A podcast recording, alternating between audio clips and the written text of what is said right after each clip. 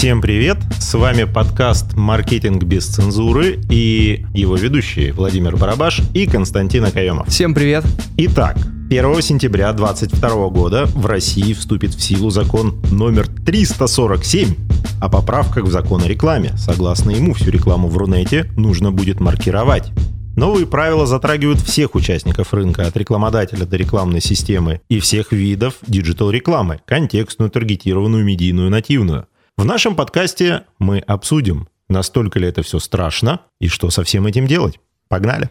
Да, давайте сначала попробуем разобраться с термином, что все-таки значит э, промаркировать рекламу. Тут нужно понимать, что у любого рекламного объявления должна быть своя маркировка, присутствовать маркер под названием «реклама» и информация о рекламодателе и о сайте, от которого ведется реклама, естественно. Схема работы очень простая. Да. До начала кампании каждый рекламный креатив должен быть зарегистрирован, а после размещения детальная информация о расходах на эту рекламу должна быть передана в специальный реестр, который для этого создан – ЕРИР.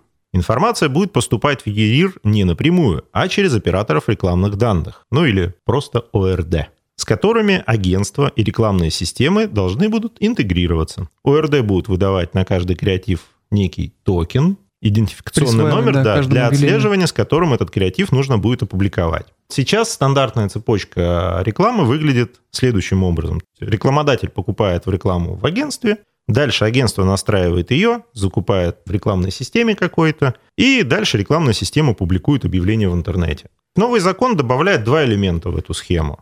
То есть оператор рекламных данных собирает все необходимые для маркировки рекламы сведения со всех участников рынка и выдает системе или площадке на каждый креатив свой токен. Свой токен, да. По которому в течение года все контролирующие органы или заказчик, кстати, могут отследить, что же это было, как оно было. Причем статистику ли. тоже передают, кстати. Да, статистику всю тоже надо передавать. То есть для кого это будет обязательно?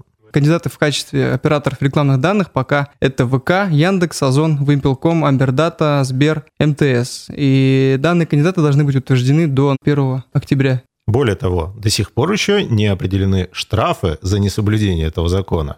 И после того, как вот эти все кандидаты на ОРД будут определены к 1 октября, только к 1 ноября планируется закрепить в КОАП, Кодексе об административных правонарушениях, величину штрафа за его нарушение. Поэтому у нас еще есть время, время. для того, чтобы все изучить, все настроить и все сделать. К вопросу о том, кто платит штраф в таком случае, если таргетолог или фрилансер, который был, скажем так, привлечен в качестве специалиста, никак не фигурирует по договору, то он не несет никакой ответственности.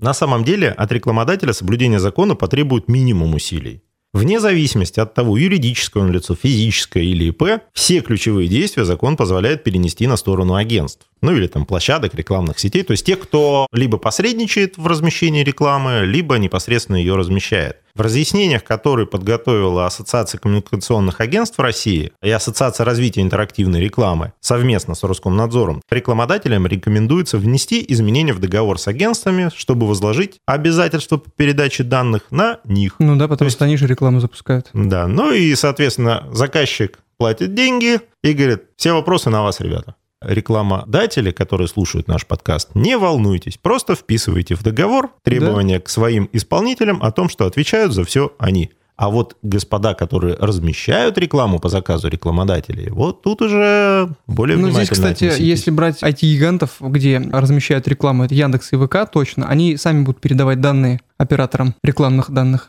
Да, и ВК, и Яндекс уже анонсировали, что у них будет собственный ОРД. Более того, они уже как бы анонсировали создание электронной системы вспомогательной, то есть в личном кабинете для размещения рекламы просто появятся дополнительные пункты, да, которые будут все. это все делать автоматически. Поэтому не так страшно. Не так как... страшно, абсолютно. Что все-таки нужно маркировать? Это таргетированная реклама, начиная со статичных баннеров обычными и заканчивая вертикальными видео. Контекст рекламы в том числе, то есть баннеры на сайтах обязательно должны также маркироваться. И скажи, пожалуйста, Владимир, а что в таком случае делать YouTube-блогерам, например? Точно так же, как и всем остальным, получать токен на каждый свой рекламный креатив. Что считается рекламным креативом? Это видео, которое они записали. Если, например, у нас получается некая коллаборация между несколькими блогерами, они что-то сделали, тут уже надо просто смотреть. Если они сделали общее видео, которое залили куда-то в одно место, это один креатив. Если они сделали общее видео и залили каждый к себе, это два креатива, Соответственно, соответственно, два токена. Все понятно. То есть сколько креативов, Столько и токенов. и токенов. Все просто. Ну, отчитываться должен также каждый участник. Каждый из них, Цепочки. то есть за каждую цепочку. Но, опять-таки, для упрощения всего этого, в любой рекламной кампании есть ведущее агентство, либо ведущий, кто размещает, то есть кто цепочку координирует, Мгм. кто ее Ну да, контролирует. Поэтому можно в договоре просто предусмотреть, кто за всех отчитывается. То есть все участники цепочки информацию предоставляют, ее аккумулирует кто-то один, и дальше Что в целом ее уже да, облегчает предо- процесс. для рекламодателей вообще все просто. Могут возникнуть сложности поначалу у тех, кто должен все это саккумулировать и представить, но с одной стороны ОРД готовы помогать, с другой стороны, для тех, кто вел бизнес честно, прозрачно, для них нечего бояться, всю ту документацию, которую они и так вели, они просто должны будут отправлять в еще один адрес. Оставили для исключения, не маркируется реклама, если рекламодатель делает рассылку по какой-то своей базе, да, своих товаров. СМС-очки, пуш-уведомления о собственных товарах также не считается рекламой и не подлежит маркировке. Ну и, соответственно, реклама в составе там теле- или радиопередач, которая в интернете отображается э, без каких-либо изменений по сравнению с первоисточником. Это все не подлагается маркировке. А вот еще такой вопрос, смотри, а как теперь быть с нативной рекламой? Но формально нативная реклама попадает под действие этого закона. Ну да. И можно на свой страх и риск попробовать. Но если ты вот прям очень классно ее спрятал и думаешь, что никто не выпасет, что это реклама, то можно попробовать на шару проскочить. Но если хлопнули, в принципе, вот сейчас... Будь э, готов нести ответственность. Да, сейчас обсуждается, что штрафы там могут быть и полмиллиона, и больше. А так, как бы, ну, любая нативка для специалистов рынка, она ощутима и выпасаема. Надеяться на то, что все кругом дураки и не спалят. Другое дело, что кроме нативки есть еще реальные отзывы. И вот вопрос, как быть с ними? Но они же не будут платно продвигаться. Ни в какой системе. То есть человек написал отзыв, и даже если он просто оставил видеоотзыв или там текстовый отзыв написал о том, что ему там понравилась какая-то услуга или товар, это же не считается рекламой, это просто рекомендация. Ну, в принципе, да. Если человек физически был где-то там... он ну, не рекламодатель, Да. он не агентство, он физлицо. Нет, даже если, например, я занимаюсь размещением рекламы, но я физически сходил на какой-нибудь там автосервис, где мне классно поменяли масло, и я решил им там респект свой выразить, это же легко проверяется. То Конечно. есть был я там, получал я эту услугу или нет. Уже все знают. А если я под видом клиента что-то размещаю, и да еще есть пусть даже наличную карточку, транзакция в ответ от этого салона, то есть вроде ходил, услугу получал я, а денег заплатили мне, Да. то тут уже вопросики-то да. возникнут. Поэтому вот так лучше не хулиганить. Что касается отчетности для отправки в единый реестр да. интернет-рекламы, рекламодатели должны будут предоставить информацию о актах и договорах о рекламе, участниках всей цепочки размещения, креативах в рекламе и изменениях в них, статистике с точностью до площадок. В принципе, не такой большой список требований. Более того, большинство крупных рекламных систем уже готовят не только поправки в рекламный кабинет, но даже, как бы вот, например, ВК или Яндекс анонсировали создание API для того, чтобы можно было что-то настраивать в своих кабинетах, если у кого-то свои системы. Кстати, по поводу цепочки размещения, как публиковать все это. То есть сначала передаются данные в ОРД, получаем токен для объявления и готовим а, рекламу к отправке на модерацию. И здесь стоит отметить, что если модерацию не пройдет рекламное объявление, то нужно будет после редактирования заново получать новый токен.